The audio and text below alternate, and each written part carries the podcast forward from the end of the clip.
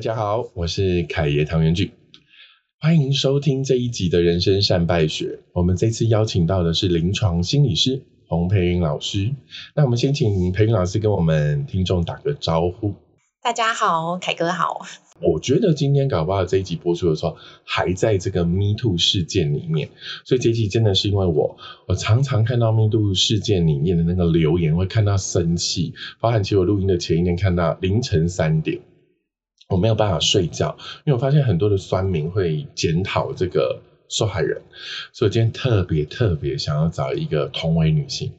因为对心理学非常非常有经验的培云老师，他来跟我们分享一下，在这个整个 Me Too 事件呢，如果从心理学的角度，我们要怎么看待整个事件后面可能会有的那些心理因素？哈。为什么从以前到现在啊，我们在性犯罪这个事情上看到的，无论是强暴还是性骚扰，都会有一票人说，这就是因为你们女生呢自己穿太少，自己不检点啊，活该啦。这个到底是什么心态？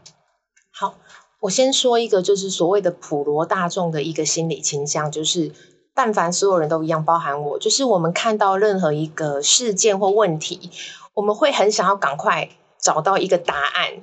解释理由的一种心理倾向，那这种心理倾向其实就是当我们好像找到一个答案跟理由的时候，会让我们自己觉得好像心比较安定下来。所以基本上我们常常会一有一个新闻出现，就想要找到一个啊理由去解释它。可是我们回到 Me Too 这个议题的时候，你会发现，哎，为什么我看到的是受害者很可怜，很需要被帮忙？需要多支持跟安慰，可是怎么会有另外一票的人，反而是去检讨受害者穿太少啊，或者你干嘛要答应跟他去吃饭啊？你怎么可以独处啊？这样你不知道他是已婚的人吗？哦，等等之类的。那我要讲，除了我前面提到一个普罗大众的心理倾向。我要先讲，所有的状况都是交错的啊，复杂交错的，对，没有什么单一的原因哦，所以这个人就会这样啊。我懂，就是不是大家想的说复杂简单化，有一个很简单的归因理论，没有一个没有那么直接。其实所有的选择或者是决策都是复杂的。对，所以呢，像有些人他的思想本来就是比较偏那种所谓的父权主义。父亲的父，对父亲的父那边的父权，对，嗯，他会觉得说，哎，这个东西应该是女生的责任比较多。好，所以我们一定要去思考到说，每一个人他的价值观的养成的一个背景，他的成长经验是很不一样的。还有他所处的环境，是不是也有一群跟他价值观很相近的人？因为大家要记得，价值观其实是一种所谓的近朱者赤，近墨者黑那一种，你会跟跟你很接近的人。变成好朋友嘛？对，所以你可以可想而知，他们那种留言可能会让我们觉得很愤怒的人，他可能也有一票跟他想法很接近的人。难怪酸民都一群一群出现，对，互相的加成。所以当他讲这样话的时候，他会觉得自己没有很奇怪啊，因为我旁边的人也是这样想。哦，原来如此，然后你就觉得说。一个好，我可以接受；一串全部都是这种言论，你就说 what？我要讲哦，就是因为原因实在太多，都是错综复杂。还有心理学里面有一个非常重要的概念，叫做后设认知，意思就是说我有什么想法，我有没有更高一层的想法在监控？说，哎，我有这个想法，或者我留这个言，别人怎么看？别人怎么想？给别人观感是怎么样？那你会发现，哎，其实蛮多人他在说这个话、留这个言的时候。他好像没有很觉知到说，哎，我讲这个话其实会引起众怒，哎，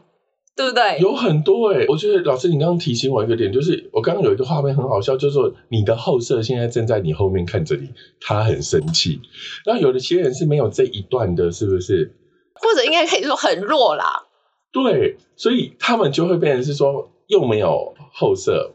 然后逻辑上来说，又可能出发的价值观是父权主义，所以都会觉得错的是女生，所以就会导致说，我们可能会看到很多在这个事件里面的贴文下面的留言，全部都是这些令人家很生气的结果。那我们如果往前面看呢，就是老师就像你说，像这种价值观可能是一个家庭的养成，有可能是原生家庭，或者是他的认知心态是怎么样产生，或是人怎么失去后色的？我今天真的很感谢，就是受到邀请哦，就是说能够去谈这个非常深又非常重要的议题，因为我希望提供更多不一样的心理学的观点，让大家去看到，然后看懂更多人性更底层的机制，你就不会越看越生气哦。好，可是我觉得基本上，如果你你生气，当然也代表你很有同理心呐，你其实也是苦民所苦嘛，心疼那些就是受到欺负的人哦，因为其实受害也不一定是女生嘛，对不对？最近对对看到越来越多的。不同性别的受害者，对勇敢的对自我揭露。那我我想要给大家看到另外一个心理上一个非常难以被看到的一层，叫做大家如果往后退一步，再退一步去看那些无法去鼓励别人、安慰别人，就是说明明对方跟你说我受伤了，我遭遇了就是非常痛苦的事情，对不公平的对待，甚至是被虐待。那为什么有些人给予的反应是很冷血的？对，为什么？好，我希望大家去看到所谓的心理防卫机制，意思就是说，那些讲出冷酷的话，然后表现的就是反而去检讨受害者的人，大家去思考一个点哦，赶快把你的情绪先拉到一个好比较就是平静的状态哦。他是一个坏人吗？应该不至于。你说。不会有怜悯心的人，他的本身是个坏人吗？讲出这么伤人的话，或者是不懂得好像同理对方、体恤对方，你不支持鼓励就算了，怎么还讲出哎是你们的问题的话？我们先来思考一下哦，他的本质上是个坏人吗？好，那你可能会开始想说，嗯，对，他是讲了很伤人的话，他是反应蛮可恶的，可是他是个坏人吗？哎，好像我们就会有点让情绪抽开来一点点，对不对？感觉就是他不是主嫌，但我又不想要放过他。好，那我们顺着这个脉络继续下去哦。对，这时候我想要让大家去看到，当一个人他突然面临到有人跟他说“我受苦了，我受伤了”，我希望大家去看到一点：有些人他没有能力去承接，还有回应别人的苦难。其实是他没有能力啊。对。我们期待，或者是我们觉得应该很棒的回应，就是说，哦，没想到你这么的受伤，那我可以做些什么？有些人他是做不到的，他不是不想做，他其实没有能力做到，所以他会想要逃开。可是那个做到不是就是一个比较同理心的回应，他没有真的要做什么。因为老师，你看后面有一句是“我可以为你做什么”，当然这个做可能就是真的得付出一些资源。可是，在那个状态里面，如果先把后面那个实际会付出的东西先省略掉，在最前提，不是就是一句话同理，为什么其实还是有些人会做不到？对，所以你会发现，为什么这世界上会有心理师、精神科医师或者这种心理相关助呃专业助人者的存在？显然，同理心的训练不是这么容易，就是可以表现得出来。有些人遇到这种苦难，他下意识他会想要躲开，他没有办法去承接别人的情绪，别人的可能呃受伤之后的愤怒，所以他可能会想要赶快逃掉。这个就会跟他本体有关，还是跟他的原生家庭有关，还是跟他的教育啊？都有关。对，因为其实我希望所有的听众朋友都可以去想一件事情哦，就算再怎么一样的原生家庭，还是有不一样的孩子。好，那这句话再倒过来讲，叫做那为什么也有不一样的原生家庭，但很相近的人？所以我希望大家去看到人性之复杂，是因为它的影响的因素，它的组成的一个结构是非常多层次的。好，所以我们如何去松开以上这些状况？我们必须把很多的环节都打通，我们才能够更理解那些让我们好生气的人。然后我们也才不会让自己的情绪陷入这么样一个负面的，然后很高强度的一个漩涡。然后好像我们就只能很生气，可是却又不能做些什么事情。无能为力，对，生气但无能为力那种情绪的漩涡其实很深。然后另外一个点就是说，其实老师您提的很好，可能你是在看一个新闻事件，但如果换一个角色，像我们如果是站在受害者的身边。其实那个情绪漩涡会更大，因为是我真的无能为力，在这个这么大的一个事件霸凌的情况，呃，或者是在后来追寻一些公平正义的时候，其实对于 Me Too 的受害者来说是相对无助很多的，因为其实这件事情是很难去举证的。对，所以呃，所有的听众，也许你有在呃使用脸书的习惯，或者是你看新闻的习惯，其实我们永远都不要忽略自己可以做的任何一件小事。你去留言一句。鼓励的话、支持的话、同理的话、温暖的话，一定都会有帮助跟有力量。像我的书里面就有提到，比如说像是呃，这算是以前的心理学研究，所以我也想要把它修正一下，就是一次的负向经验呢，需要五倍的正向经验才能够抵消掉。是。那后来有一个研究说，嗯，应该是六倍，但我个人的观察，我觉得根本就不是这样，要更多倍。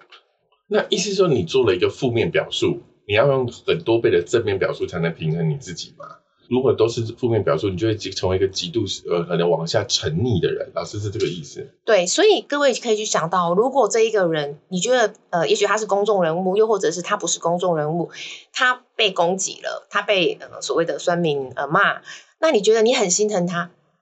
动动你的手指头，给他鼓励。对，其实我们常常都忘了自己真的可以做到一些什么事。当你看到有人留言不好的，那你看了很生气，那你可以做什么？大部分可能就是在那个留言爱跟怒嘛，对不对？我觉得他很深刻，因为我的确经历这个点，就是我看到这个大雅的 Me Too 事件的一个转折，就是说可能黑人就要提告嘛，然后求偿一千万，然后法院见嘛，还要大雅在脸书上面贴文去道歉，这个事情当然就会子弹就会一直飞飞飞飞飞。演员就跳出来声援，说他其实也是受害者。其实那个时候的力量非常大，因为一个人面对，跟当有另外一个人愿意出来陪你的时候，这个强度不是两倍，可能是一千倍。我相信所有在关注这个事件的所谓的听众，甚至是同样的女性同胞里面，在我们那个瞬间，应该所有人在荧幕之前都落泪。然后我就在那边做了一个动作，就是我就 hashtag 一件事，叫做别让大雅一个人。然后我就觉得说，我其实真的能做的不多，但我可不可以，就是我就在我可怜小小脸书上，他去 take 这个别让大家一个人的这个活动，呃，有一些留言就进来了。然后呢，当然大家都是鼓励或支持。然后有一个留言特别让我吃惊，他就说：“你怎么可以再度消费受害者？”然后我就愣了一下，我想说：“哎，他好特别，为什么整串都是正面的，而他一个很负面的？”啊，刚好有一个正面的，我的朋友就去跟他解释说：“不是这个意思，凯的意思是我们应该要跳出来支持大家，不要让他一个人面对。”虽然我刚开始看到很傻眼，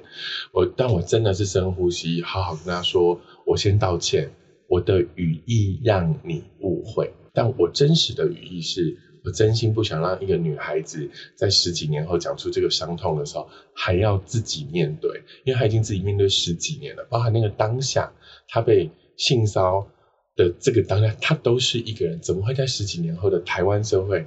还有这么多受害者，可是却没有一个人愿意走出来，还让她又一个人？所以我是这个 moment。然后我觉得这个留言的人可能我不知道他有没有看，但他没有再回了，我也会觉得说谢谢你理解。因为我也很怕他如果继续留，让我没有办法接受的东西的时候，我可能那个时候情绪的我，也可能不得不口出恶言，但那就不是一个很好的情况。那到最后的有一个留言也让我很吃惊，他说黑人不是个好人啦，大牙自己也不是，你不看看他在剧里面多坏吗？我不相信他现实生活可以活得多好。我天哪，我。我觉得刚刚的那一个，我刚刚说我还有留言的那个，我还有办法跟他用，是我语义表达不清。可是我遇到这一个的时候，我是整个逻辑线断掉，所以我就按了一个钮，叫做隐藏，因为我想要隐藏我自己对这件事情的不解、愤怒，甚至是咒骂，因为我觉得说，可是你怎么会把它连带牵扯到他的现实生活，甚至诅咒他？那这个入戏太深，其实在上一次。大雅的上一次在安档戏的时候，他就被人家威胁要他吃庆忌。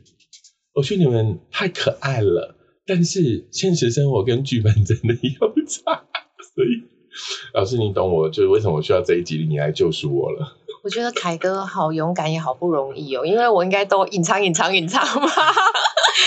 就是说，我觉得所有的听众朋友真的可以透过凯哥这么愿意去分享他自己。才刚经验了这么一段，就是你一定要在想要帮助别人的同时，时时保持一个觉知，叫做你也要照顾好跟保护好你自己的能量跟情绪。因为其实我们现在都在这个非常动荡的一个时期哦。可是我今天早上非常有感的，我我在我的呃今天的第一篇我就写，我觉得这也许就是一个集体重生的力量。最近国师在看的，我说我也跟国师一同来看 Me Too 到底会往下怎么走，真的就是星象正在移动，所以也好，也像老就是老师讲的，就是我们也可能会刚好回到了一个全部的事情都刚好可以被检讨，检讨以后也就可以重新出发。人类如果因为这一次台湾社会也因为这一次 Me Too 事件而一起共同集体意识提升到一个好的位置。好，那我认了这个情绪的过程，我认了。我其实就连我按隐藏，你知道那都有一种 me too 感吗？我很怕我按隐藏会再次激怒这个留言的人，他会觉得你为什么不回我？大家不要以为他是一个人，其实我们才是那个透明的人，因为我们是公开粉丝专业。我们其实，在做任何一个动作的时候，我们都很容易被放大检视。可是。算命可能不用，算命他有一百个小账，他在留一个言的时候，当我按下隐藏，甚至我我愤而回他文的时候，我都有可能陷入另外一个圈套里。所以，其实大家如果想过做一个需要被看见的人，其实那么辛苦。对，所以这就是我呃，我在我写就是微笑忧郁的时候，我特别有提到所谓公众人物，特别写出一张，就是我觉得这个时代。呃，不管你是想红不想红，但总而言之，你就是红了。我觉得那个代价是很高，而且很辛苦。可是我一直提醒我自己，我觉得很很奇妙，就是呃，微笑忧郁也是出版社找我找我写，就四本书都是。我我一直提醒我自己，就是我写什么书，我就是人书一致，我一定要活的，就像我书里面想要分享给大家的。我不能表面说一套，那我自己私底下就觉得啊，当公众人物好讨厌哦，就是好辛苦哦。其实我常常提醒自己，就是说，即便今天我好像也算是个公众人物，我也会提醒我自己。当我看待我自己就是一个人的时候，一个需要被尊重的人，一个要有界限的人的时候，我隐藏一个来者真的不善，解释不通，或者是说他已经是两三次的来了，对我隐藏他，那又怎么样呢？你是我老板嘛？就算是我老板，我也没有在买这个单的。啊其实那个时候我们当下解脱的思维，其实我也是用这个时候，我就会觉得说，对我必须树立界限。对，我不想要，也不需要讨好任何一个人。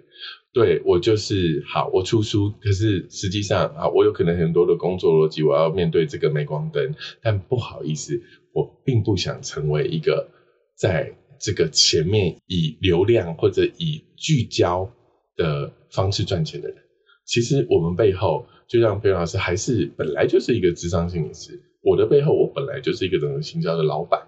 可是我们在一些工作上面的需求的时候，我被邀请出去见见世面啊，走上舞台啊，其实那并不代表你们在台下任何一个人有权利对台上的那个人做出无理的要求，或者是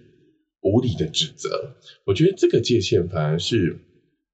以现在来说更需要被设立的。所以我觉得老师刚刚讲的很好，那本叫做。微笑忧郁，我觉得光看名字，我就觉得我应该需要那一本书。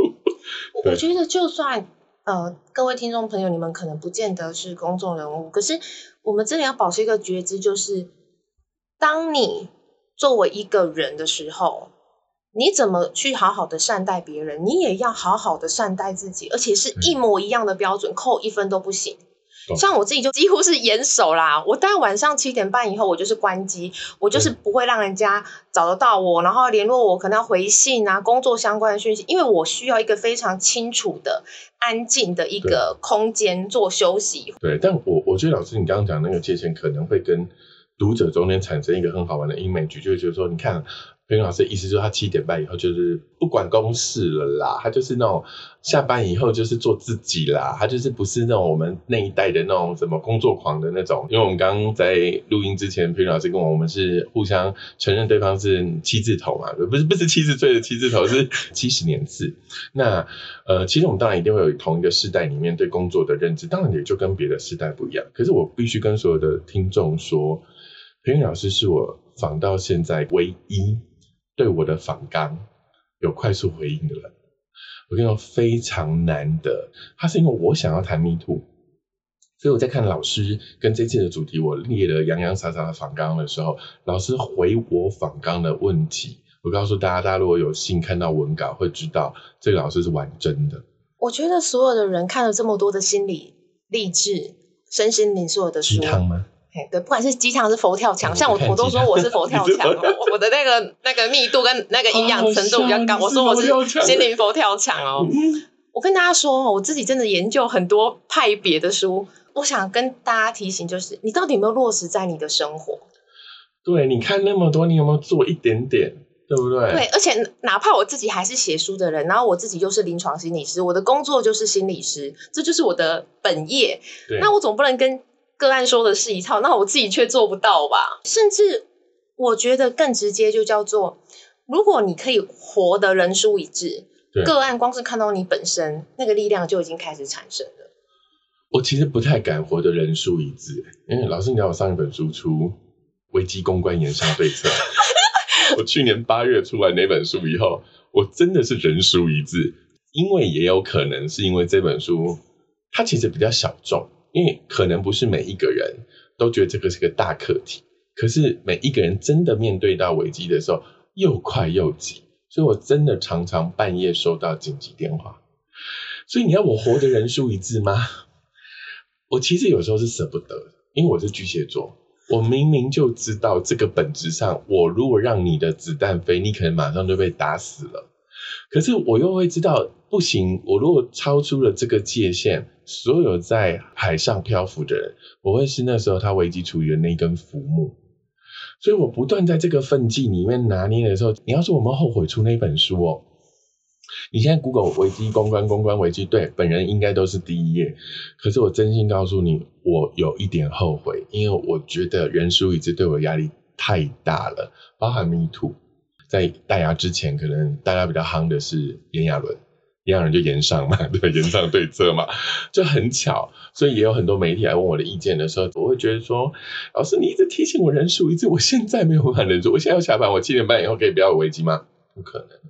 所以我还是在一个拉扯里面度过，但是我觉得跟听众分享这么深层的情绪，不是因为好像讨拍，呃，某个程度，我觉得第一，我完全完全赞同裴云老师刚刚讲的，我们会有个界限，我们对工作，然后自己的生活设定一个七点半，我觉得很棒。另外一个是回归到更上面一个问题，就是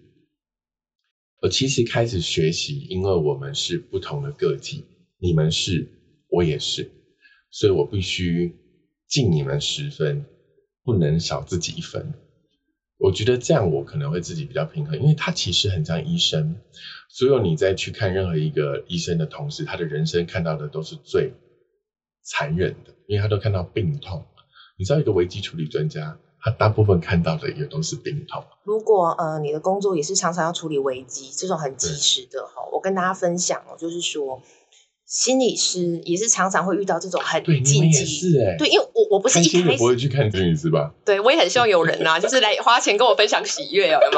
有？好，我们发起一个运动说，跟腾云心理师分享人生喜悦。这一次我们只谈喜悦。对，而且我回应刚才凯哥就是呃谈到一个很重要，就是那个界限的部分，就是说，像我虽然是设定七点半关机，可是各位我也很早开机啊，大家还在那边跟周公下第三盘的时候，我已经起来了是你这个早起的人，我三点半就起床啦。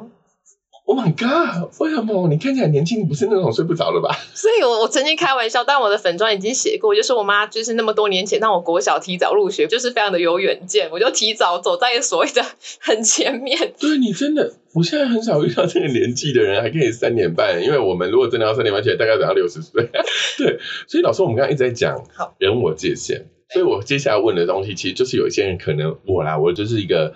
乱来心理师，就我反正就是不是心理师，我就乱讲喽。是不是有的时候他的人我界限，甚至对自己的人设定义不清楚，所以才会有那么多？你知道在 Me Too 里面哦，你会发现这些加害者的反应方式很怪。我举例，譬如说有一些叫做坚决否认、不喜提告。好，这个我们现在马上都看到，就是黑人正在玩，他还。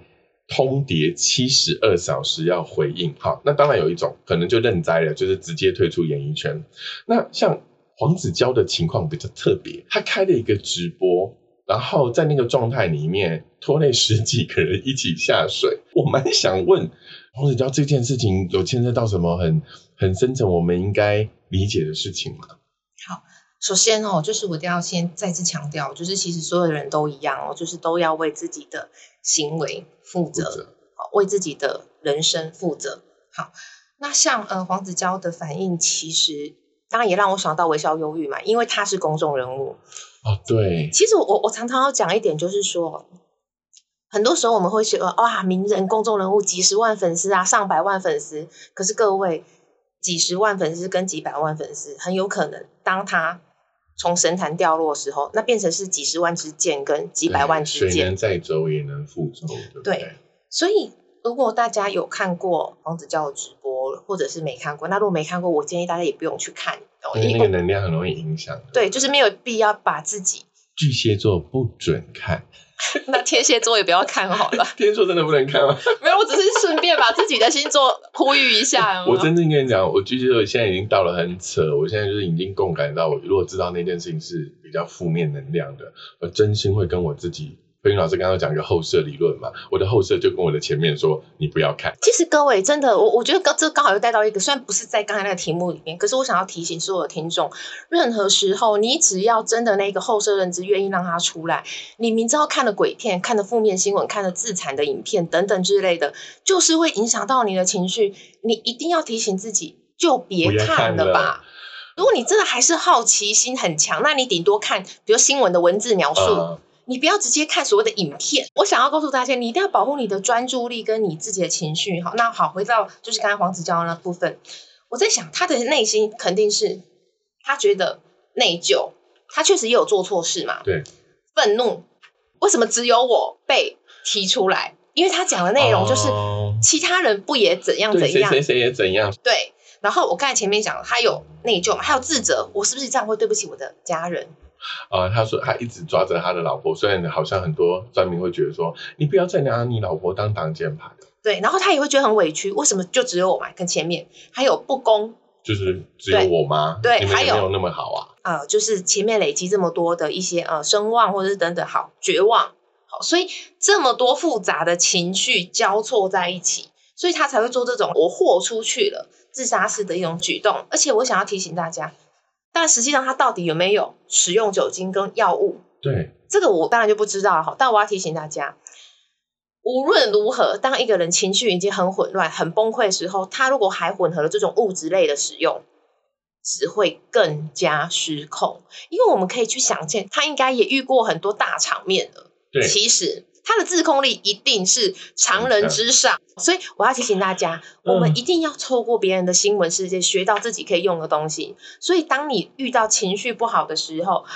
真的酒精啊，或者是一些药物类的东西，你一定要懂得避开。那如果有人还劝你一起去，那这样的人要顺便解友哦。就是 unfriend 老师刚很好笑，叫讲 unfriend。但老师，我想插话问一句，我曾经在一个贴文的回应里面看到一个很好，他们说，其实酒精啊，很多人加害人都说那天我喝多了啦，啊，只是倒一下啊，几十斤几的，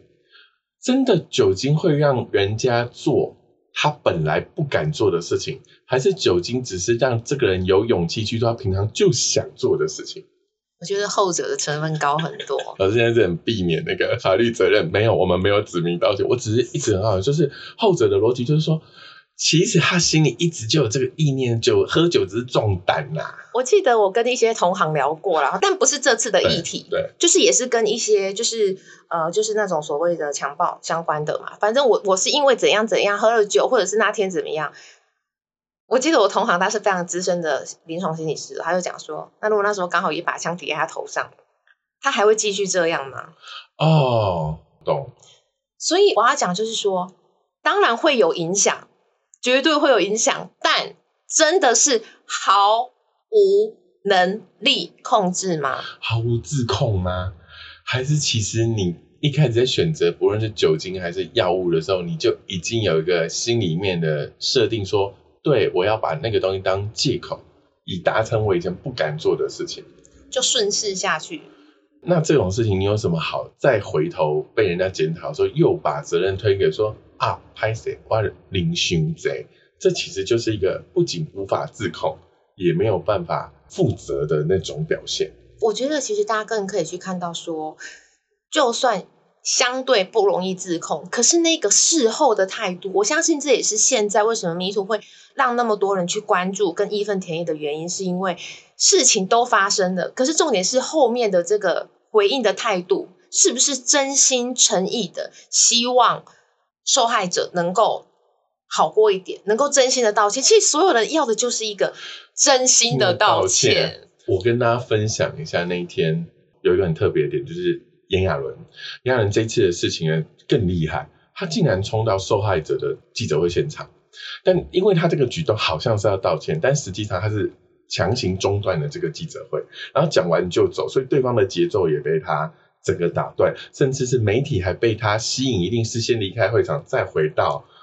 现场，就会觉得说：哇，你到底在干什么？然后。其实那个当下的时候，被害人是直接趴在桌上，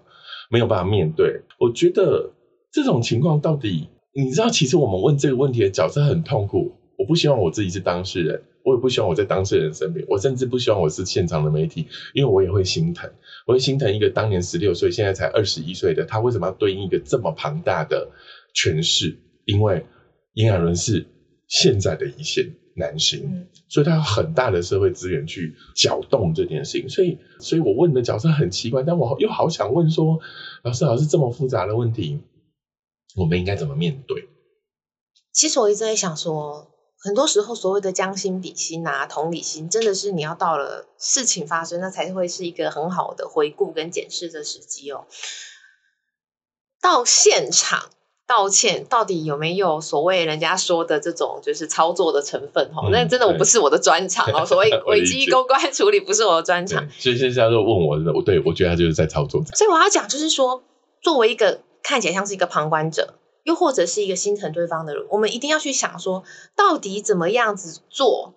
会让对方好过，还有能够照顾到对方的自尊。我觉得很多时候让人家好过听起来比较笼统，可是我觉得说的更仔细一点，我怎么样子的做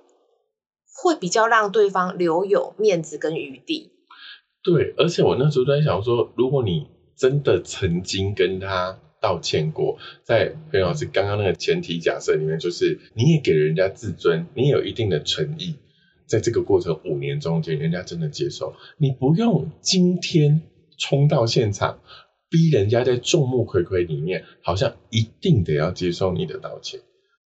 我觉得凯哥这边带来一个非常重要的问题哦，就叫做很多时候诚心诚意的道歉，那是一份我希望对方能够好过的心，而不是哎，我跟你道歉哦，你一定要接受哦。如果你不接受，那就是那算道歉吗？对不对？对，就是你会有一种我我说旁观者就觉得说，呃，那有要人家硬要接受或硬要买单你的道歉的道理？对。所以，意思就是说，当事者的真心诚意里面是完全发自内心的。我真的知道我做错了，而不是我因为现在就是在浪头上啊，我想要赶快息事宁人或什么的。但凡这里面有所谓的虚假的成分，其实说真的，我觉得不要说是真正的当事者，我觉得旁观者其实是可以感受得到的。我觉得就像那个时候，我刚刚讲我们在上一题接这一题的时候，我就说，其实我在这中间真的知道，一般我的个性，但如果去看我的脸书专业，我其实不太对时事评论，可能也基于我自己的立场，我是一个公司的主理人，我犯不着让自己身上有任何的标签，所以不论是政治啊，还是性别，还是什么，我们都尽量不要。评论，因为所有的人都会有不同的看法。但这次炎亚纶的事件，我做了一个很难得的评论。我觉得这个评论里面其实很快速，大概就几个点而已。其中有一个点非常有趣，我问大家，就是说，无论你们是自己开记者会，就是加害人开记者会，还是你厉害到跑去被害人的记者会，我只问一个问题：在你们出声明稿甚至去记者会之前，你有没有得到那个被害人的道歉？从来没有人 care 过，他们真实 care 什么呢？开记者会只 care 社会大众对你的看法，根本跟你做了什么，跟你愿不愿意负责，跟受害者愿不原谅你无关。所以，当你看到这个形式主义的时候，就什么叫形式主义？就是我以为我开一个记者会，这个社会就能原谅我，无论你多厉害，有一个人没有原谅你，因为你从头到尾都没有跟受害人道歉。我觉得这个点很恐怖，就是什么时候这些人都大人了？我们或许可以理解，人一定会犯错，可是我不能理解，在犯错之后的态度，为什么还可以这么的？袁老师，你帮我出一个最恶毒的词好了，就是，真的不是陷害我，就是我有时候是难以想象，就会觉得说，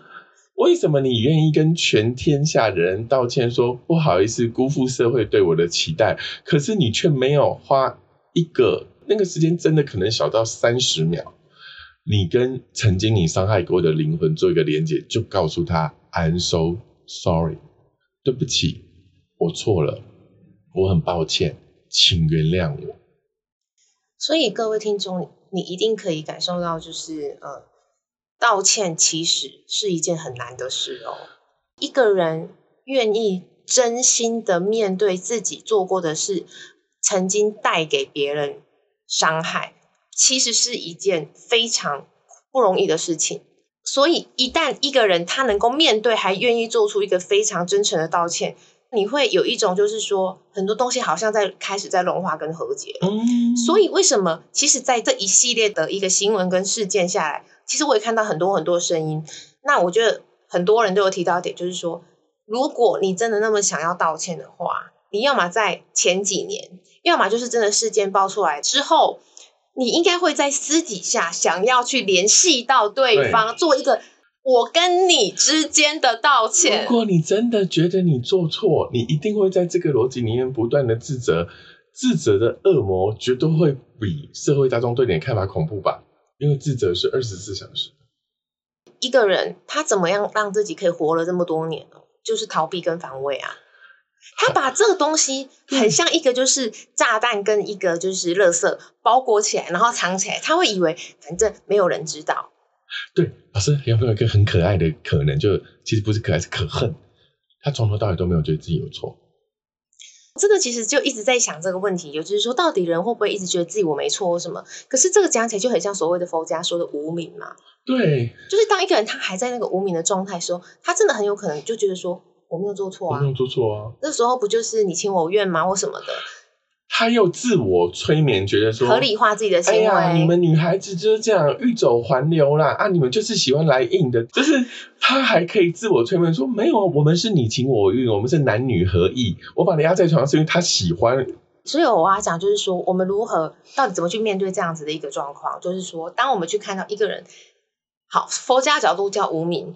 从心理学角度要叫做他还在防卫的时候，你一定要懂得去跳开。他还没有到跟你可以到沟通，能够真正好好的处理这个事情的阶段。所以，如果这时候你有很多的情绪、跟你的能量，还有你的思考，都一直纠结着他怎么还不来道歉，他怎么还不承认他的错的时候，鼓励所有受伤的人哦，或者是你是受过伤的人，你一定要懂得让你的生命至少现阶段先能够转向。因为欠了一个道歉而停止自己的成长。对，因为其实我真的也有个案啊，朋友很多啊，他们这一种人生的困境，就是别人欠他很重要的道歉，不管欠他的人是谁，他们常常在会在我面前说，对方还是很可恶啊，很冥顽不灵啊，就是还不知道自己到底做错了什么啊。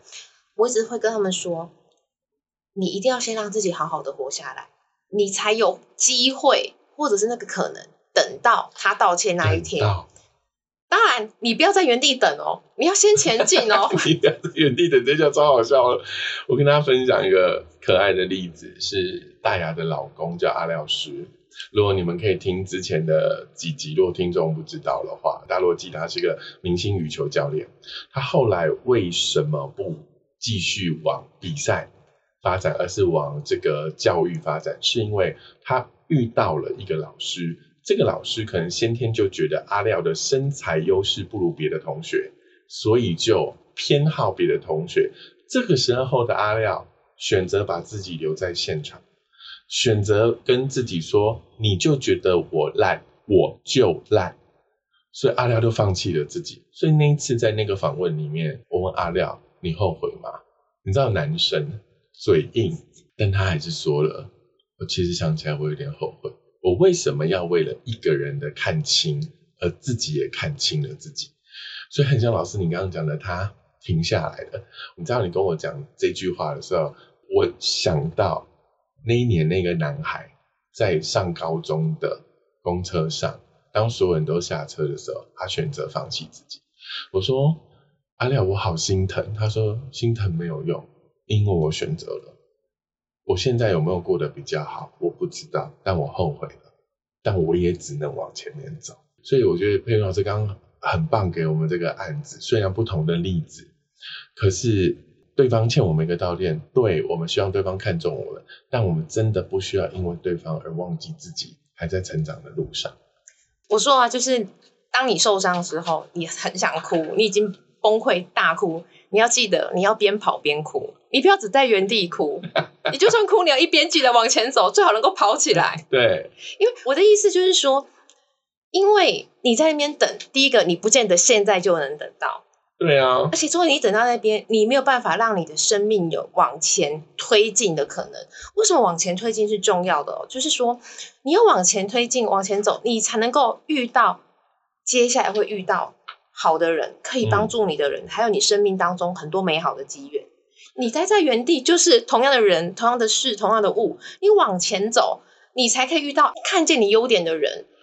不懂，老师，你这个说法好棒。你知道为什么吗？因为我在遇到这些迷途的孩子的时候，受害人的时候，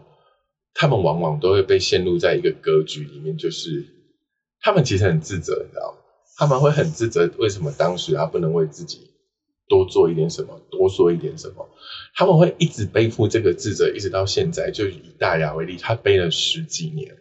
他的确是需要一点方式，比如说，他可能真的是喝酒以后才。在最亲密的闺蜜之下，才能讲出这个故事。那这个智者陪伴他这么多年的时候，如果他那个时候选择留在现场，人家可能很多人会问他：为什么是现在你才讲？你是不是贪图什么？可是这个点很好玩，对，他的确是继续往前走了十一年。他到这个格局里面，他拥有更多的。朋友拥有更多的伙伴，说实话，也拥有更多的社会资源。说实话，他就是脱离了那个权势结构，他不再害怕被封杀。我觉得这个带到一个非常重要的一点，叫做：如果你是一个内心真的受伤的人，不管是出于什么样子的事件，是不是因为这次的迷途被人家欺负、被性骚扰，甚至被性侵，你一定要记住这四个字，叫做不要自责。我在我的应该是第三本书吧，应该是为什么关系融洽，另一半人出轨？他谈就是知道那本书，那书名好长哦。为什么我我那么强调这一句？就是太多的很棒的好女孩、好女人，当然也不是只有女生呢。就是说，很多人他太检讨自己了，太习惯去自责自己，是不是我当初不够勇敢？我没有立刻的反抗，我没有当下推开他大叫，立刻踢爆他。然后放在心中很多年，我就是当初没有勇气，我没有用。那那那一年不讲，十年后再讲，我也不行。不要自责。你如果真的要做，请记住我写在书中的那一句话，叫做：你可以适度的检讨，可是检讨是要让你往前走，但你不要过度的自责。为什么不过度自责是很重要的？因为你只要想好一个心理机制的一个循环的逻辑，你就懂了。一个自责的人，他是没有能量的。他会越自责，越觉得自己很差劲、很没用，我很糟糕。那你只要每天练这三句，你就会觉得自己是一个